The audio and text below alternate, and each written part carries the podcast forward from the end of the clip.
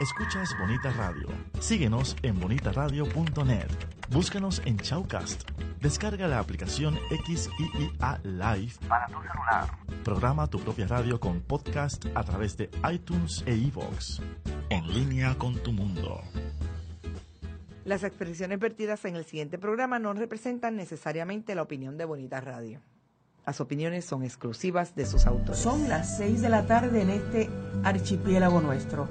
Aquí en Bonita Radio a esta hora comienza De Letras, una revista semanal que destaca los aspectos de la aportación, creación, producción y difusión literaria puertorriqueña de diferentes generaciones. Un espacio donde convergen escritores, libreros, editores, actores, actrices, declamadores, ustedes y esta que está aquí, Dinora Marzán. Ya comienza de letras.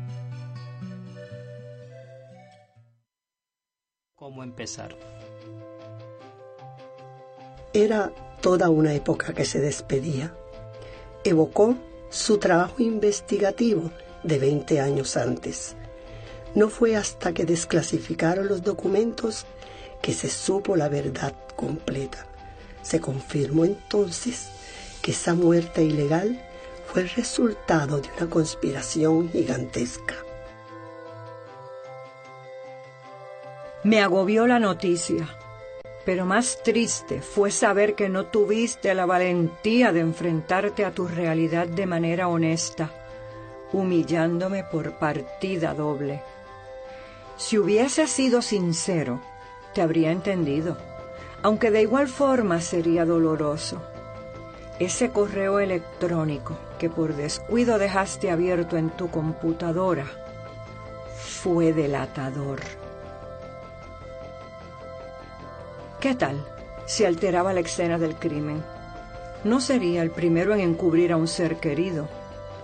Tenía que protegerlo a como diera lugar.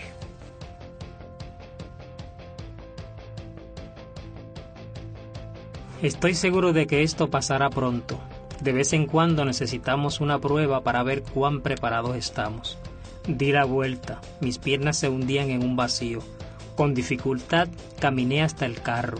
Ya en mi casa, fui directo a la habitación con el pequeño paquete.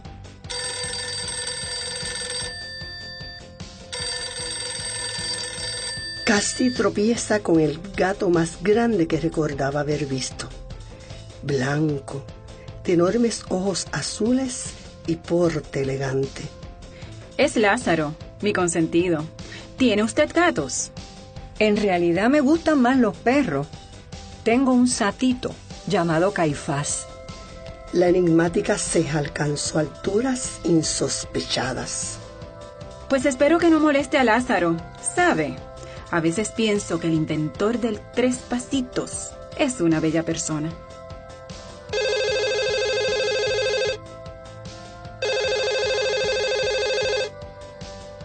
Era como un alma errante que solo salía de noche por miedo a ver su reflejo.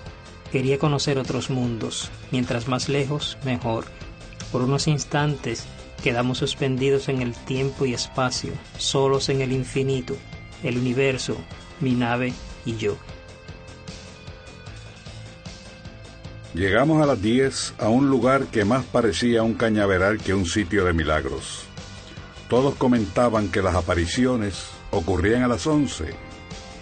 Tuvimos que recorrer millas y millas por más de media hora. El sol estaba ardiente, el calor insoportable. En segundos, el resplandor me envuelve. Percibo una brisa leve con un penetrante aroma a limón recién cortado. Me encanta ver mi piel bañada en los halos luminosos del reflejo astral, develando otro yo interior, resplandeciente y sereno.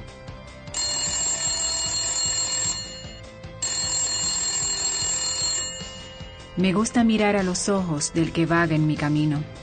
Pienso que algunos son ángeles buscando contacto humano. No lo he visto antes. ¿Será esta su primera visita a la isla? Busqué su mirada. Noté una sensibilidad desmedida en ella. Era penetrante, diáfana, apacible y hasta amorosa. Me miró a los ojos. Caminé hasta estar cerca de ella. Se puso de pie, extendió los brazos. La tenía de frente como tantas veces lo deseé. Era el momento para decirle todo lo que sentí al marcharse. No dije nada. Di pasos hasta la mesa del comedor. Tomé el jarrón y lo puse en sus manos.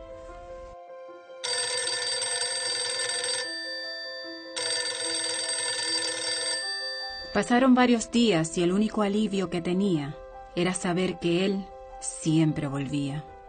Me relataba los acontecimientos recientes y sobre lo peligroso que era salir del sótano. Las autoridades hacían lo posible por localizarlas. Yo pasaba las noches sola. ¿Te está gustando este episodio? Hazte fan desde el botón apoyar del podcast de Nivos. Elige tu aportación y podrás escuchar este y el resto de sus episodios extra. Además, ayudarás a su productor a seguir creando contenido con la misma pasión y dedicación.